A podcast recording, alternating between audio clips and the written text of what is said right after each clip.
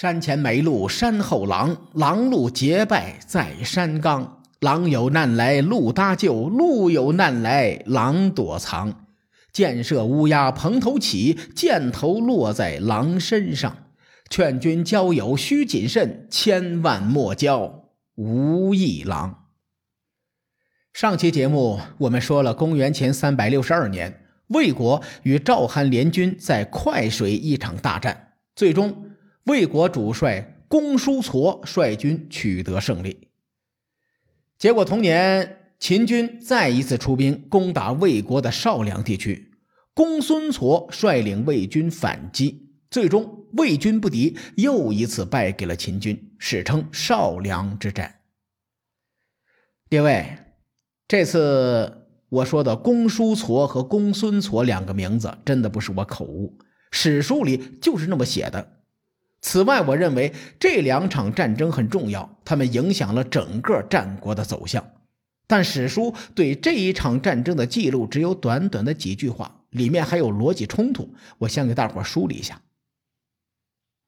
战国策》中记载，快水之战，魏军的主将是公叔痤，也就是《史记》和《资治通鉴》中排挤吴起的那个人。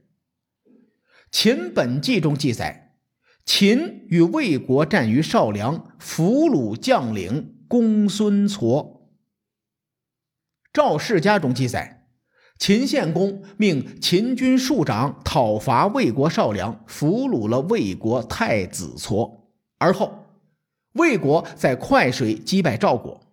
注意，赵氏家中说的是俘虏了魏国太子痤，而且这个“矬”字和公孙痤一样是同一个字。六国年表中的记载与赵氏家相同，也认为魏国太子被俘。这里出现了一个关键的问题。史料中没有明确记载快水之战和少梁之战发生的顺序，我们来一一分析。首先，咱们说说关于秦军俘虏魏国太子痤的记载。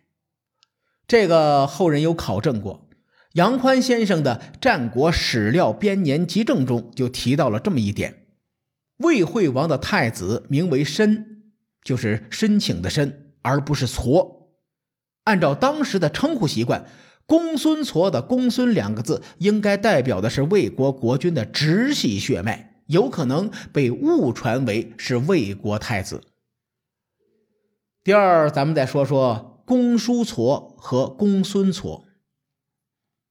梁羽绳在《史记质疑》中认为，这里的公孙痤便是公叔痤，《史记》记录错误是因为笔误，而杨宽先生认为。统帅快北之战中的公叔痤，不可能是同年战败于少梁而被秦军俘虏的公孙痤，因为公叔痤在少梁之战中的一年后死于魏国。当时公叔痤是魏国重臣，如果是他被俘虏，那史书应该有被释放的记载。我个人比较倾向于杨宽先生的观点。咱们将这几年的混战梳理一下，我说一下我认为的观点。公元前三百六十六年，魏国为了遏制秦国，在武都修筑城池，秦军则开启了收复河西之地的战争。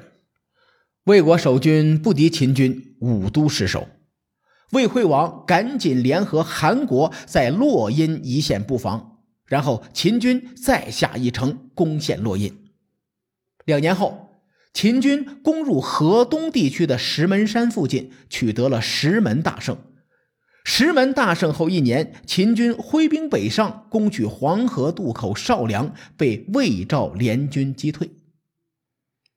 由于魏国没有重视秦国，魏惠王开始将战略重心移向中原地区。这次调整加剧了三晋内部的矛盾。公元前三百六十二年，公叔痤率魏军与赵、韩两国在快水大战，魏军取胜。秦军见三晋内耗，于是趁机率兵偷袭少梁。魏军两线作战，无力抵抗，少梁失守。魏军主将公孙痤被俘，生死未卜。一年后，魏国重臣公叔痤死于国都安邑。以上我结合各种史料以及前人的考证，得出了一个观点，供大家参考。因为我后面讲述的事情都是基于这个观点出发的，所以呢，我才要将事情前后逻辑梳理清晰。少梁之战后不久，即公元前三百六十一年，魏惠王迁都于大梁。因为这次迁都，这些史书上也将他称为梁惠王。各家史书对魏国迁都之事记载不一。《史记》的记载是公元前三百三十九年，《资治通鉴》借鉴的《史记》，而《竹书纪年》记载为公元前三百六十一年，即魏惠王九年。魏国迁都大梁，我个人感觉，那感觉仿佛是把秦国头上的紧箍咒拿了下来，所以魏国迁都在一定程度上改变了战国的格局。很多人说魏国迁都是一大败笔。也是魏国由盛转衰的决策错误。从后世的历史进程来看，这个说法没错，只是有一点事后诸葛亮的感觉。怎么形容呢？你比如我们今天看到彩票公布的结果，然后一拍大腿，哎，我昨天买这几个号就好了。咱们尽量带入时代来看，战国初期也是一个百年未有之大变局，从三家分晋开始。到田氏受封诸侯，再到周王室一分为二，束缚人们思想的礼乐制度已经瓦解了。春秋时代的天下大势已经荡然无存，新的时代正孕育在战火之中，这就注定了战国会是一个沧海横流的乱世景象。若是想布局天下，一城一池仿佛是一颗颗的棋子，而迁都更像是谋士。今天丢失一座城池，明天可以抢回来，但是很少见国都今天一换，明天又一换的这种情况。比如韩国从平阳迁都到宜阳，又迁都到阳翟，灭郑后迁都到新郑。韩国每一次南迁都推进了灭郑的进程。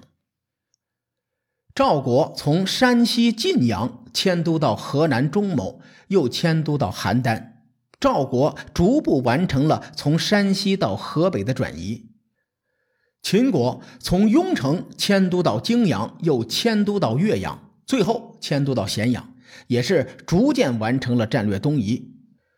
各国大多都有迁都的记录，唯独齐国是个例外，一直定都临淄。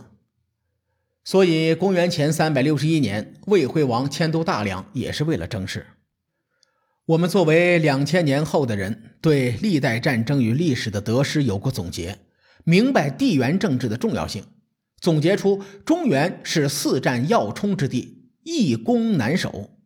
古人和我们的理解不一样，他们认为中原是最关键的土地，土地肥沃，位置便利，这块土地是必争之地。而魏国这些年衰落的势头很快，从失去中山国开始，又败于戎狄之手。魏惠王初期，魏国内乱，差点被赵、韩两国一分为二。随后，齐国伐魏，魏惠王向齐国献上官泽求和。接着，秦国东进，魏国又连丢河西之地。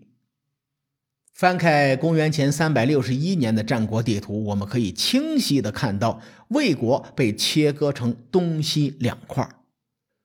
说到这里，我要强调一点：尽管魏国在衰落，但瘦死的骆驼比马大，此时的魏国仍然是可以左右天下的力量。在这种情况下，魏惠王想有一番作为，他应该怎么做呢？有人说，魏惠王应该不惜一切代价灭秦，这是魏国统一天下唯一的正解，立足山西，夺取汉中，这也是后世李渊父子统一天下的起手式。问题在于，魏惠王没有预知未来的能力。他们对魏国迁都进行复盘时，更应该先摸清楚魏惠王的思路，再分析得失。哎，这样子会比较客观、比较中立。我认为关键的一点是，魏惠王的战略重心不在秦人身上，因为秦国取得河西之地不过是四十多年前的事情，魏国仅仅在这里当做战略缓冲地区，失去河西之地，还有黄河天险可以布防。从魏武侯开始，魏国最高的战略应该是谋划灭赵吞韩，统一三晋。正是魏人有这样的想法，才会有秦人频频进攻河西之地时，魏国依然与赵韩两国征战不休。比如少梁之战后，魏惠王没有出兵反击秦国，他却出兵讨伐邯郸，并攻取了猎人邑。也有说取的是肥地，肥瘦的肥。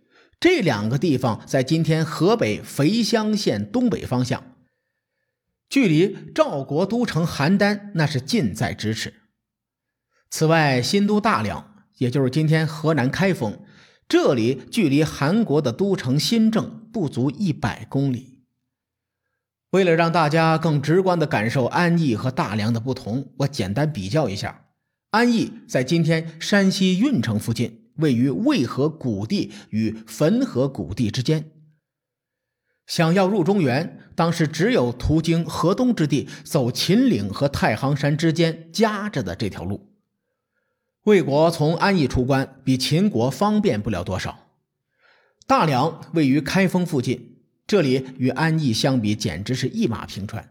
除此之外，我们来算一算安邑和大梁距离各国首都的距离。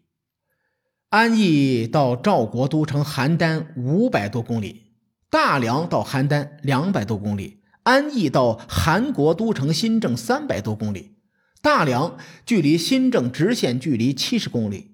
安邑距离老魏国都城濮阳五百公里左右，大梁距离濮阳只有一百五十公里左右，安邑距离宋国都城睢阳五百公里左右，大梁距离睢阳也只有一百五十公里左右，安邑距离鲁国都城曲阜六百多公里，而且途经大梁，大梁距离曲阜不到三百公里，安邑。距离齐国国都临淄八百公里开外，大梁距离临淄四百公里出头。如果走高速公路，也就五百多公里。我再说另外一个数据：魏惠王即位后不久，齐军出兵攻打关泽，魏惠王迫不得已献地求和。安邑距离关泽五百公里左右，大梁距离关泽不足两百公里。我认为魏国献上关泽求和，与中山国复国类似，都是魏国鞭长莫及的体现。而迁都到大梁的话，至少可以缓解这种鞭长莫及的劣势。同时，还有一个细节需要提一下：我认为韩国迁都对魏惠王影响很大。韩国数次迁都之后，将阵线不断南移，并在几十年的时间内完成灭郑的壮举。这是迁都带来的好处之一。魏惠王应该是吸取了韩国迁都的经验，他迁都后，魏国便加强了对老魏国的控制。比如，魏国废了老魏国的国君，扶持傀儡，而且魏国还频频入侵宋国，更在几十年后亲自送宋国离开了历史的舞台。分析完这几点，我们可以看到。魏惠王确实有乱世争雄的野心。我思考了很久，如果我是魏惠王，没有上帝视角的情况下，可能做的还没有魏惠王这么好。此外，魏国战略东移，并不意味着魏国就对秦国放任不管。在迁都前后，魏惠王命人修筑长城，以防止秦人继续东进。这是一个很有时代特色的举动。长城是防御工事，这就意味着魏国没有讨伐秦国之心，他们只想着把秦国遏制在函谷关以西，就算达到了目的了。总结一句话：魏惠王图谋中原，迁都到大梁，同时修筑长城抵御秦军。当时的人们无法预见到这件事对后世产生的影响。魏惠王迁都这个话题很大。十几分钟肯定说不完，我只是起到了抛砖引玉的作用。有兴趣的小伙伴可以去搜搜史料，研究一下。魏国战略重心东移，对秦国来说是一个巨大的利好。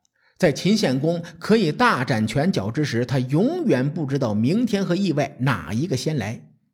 公元前三百六十一年，秦献公去世了，秦孝公正式登上历史的舞台。贾谊的《过秦论》中有这样一句荡气回肠的话：“及至始皇，奋六世之余烈，镇长策而御宇内，吞二周而亡诸侯，履至尊而治六合，执敲扑而鞭笞天下，威震四海。”这里头六世余烈中的第一位便是秦孝公。至于秦孝公如何振兴秦国的，各位看官，咱们下回分解。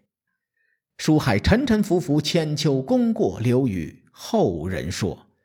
我是西域说书人介子先生，下期节目咱们继续聊战国博弈。